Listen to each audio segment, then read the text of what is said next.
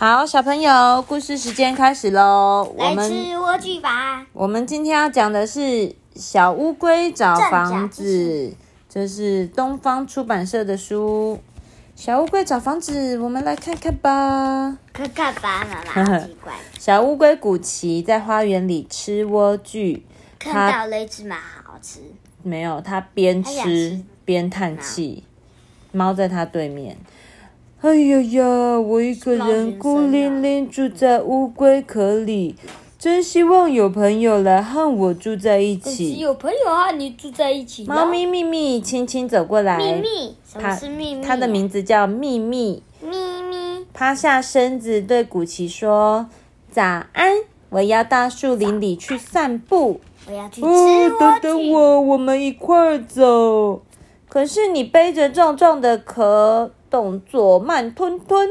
咪咪一说完，就跳过篱笆，一溜烟钻进树林里。哎，虽然咪咪不等他，古奇还是往树林的洞的方向爬。他说：“乌龟动作虽然慢，但是耐心、韧性最受称赞。”刚走进森林，古奇很任性。韧性是韧性，另外一个韧性。你看这个刃是左边一个尾，右边一个刀刃的刃，很有很有耐性，打不败。古奇就遇到一只淘气的小狐，小狐蹦蹦跳跳的逗着古奇玩。亲爱的小狐，你你家在哪里？有看到？我们先听故事。哎，我和妈妈、弟弟住在山边温暖的岩洞里。我真羡慕你有温暖的家，又有妈妈、弟弟作伴。古奇在森林里爬呀爬，路上又遇见了一只斑鸠。斑鸠的羽毛有灰也有红。亲爱的斑鸠，你家在哪里呀？古奇问斑鸠。斑鸠指着旁边的树说：“树上那个窝就是我的家，是我辛苦用稻草筑成的哩。家里还有两只小鸟，正等着我喂呢。好，再见。”古奇背着重重的壳，垂头丧气的继续往前爬。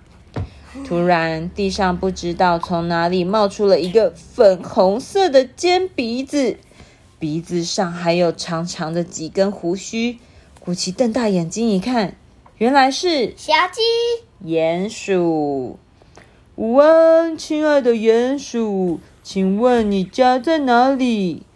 我家就在地底下，那里太阳晒不到，安安静静的，不会吵。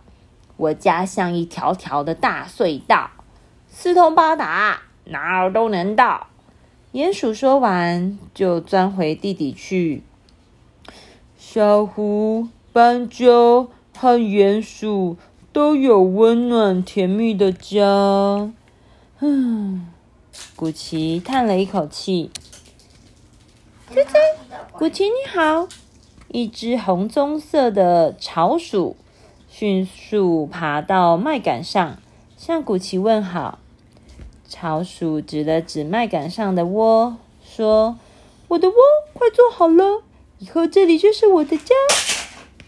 我来帮你早点把家盖好。”古奇热心地说：“哦不，谢谢你，你太重了，会压坏我的家。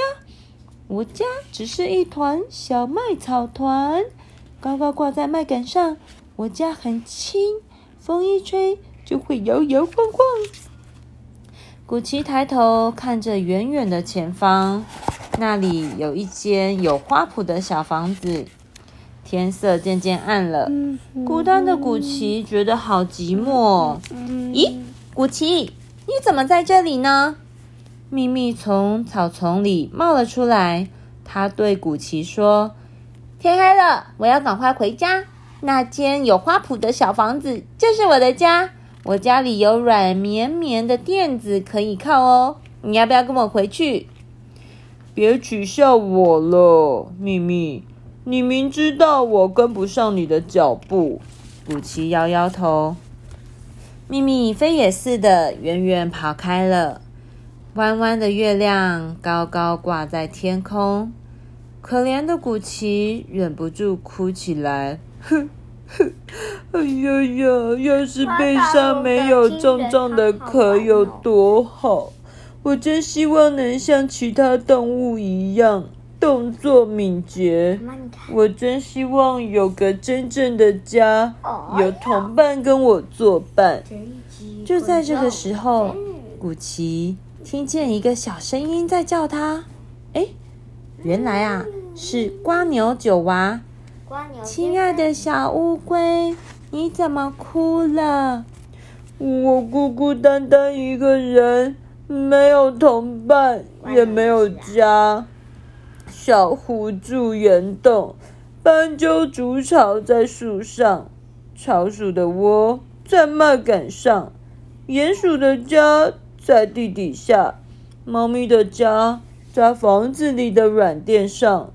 只有我没有家，别哭别哭，小乌龟。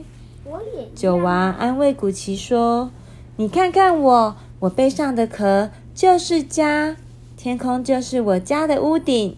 每天晚上我就睡在壳里，睡在有星星的天空底下。你不是也和我一样吗？家就在自己的背上啊。”我们时时刻刻住在家里，也时时刻刻在外面旅行。别难过了，小乌龟，到处旅行也很有趣啊！哦，他心地好好，好善良哦。好坏好坏。古奇心情开朗了许多，他抬头看了看这位好同伴，轻轻的对他说：“谢谢。”又给了他一个轻轻的吻。那他要跟他结婚了？没有啦，这是一个很友好的吻。啊，他是一个女女生，他是一个男生。我不确定哎。嗯，夜晚的天空像丝缎般柔和，他们是好朋友。四处飞舞的萤火虫，真的吗？对啊。在那个国外的时候，有人亲过，在欧美有些国家打招呼，以前在武汉，，在不是不是脸脸碰碰，对，在对在新冠肺炎以前，比如说遇到意大利的朋友，或者是有一些其他欧洲比较开放的国家，遇到他们，他们会这样，嗯嗯，把嘴巴凑到你的脸颊旁边。对，也有真的亲下去的，就是各各种人，不是亲嘴巴，亲脸颊，嘴巴比较少啦。好，夜晚的天空像丝缎般柔和，四处飞舞的萤火虫提着灯笼，照亮了这两位好朋友。古奇和九娃紧紧的依偎在草地上，沉沉的进入了梦乡。梦中，他们结伴四处去旅行。故事结束。去美国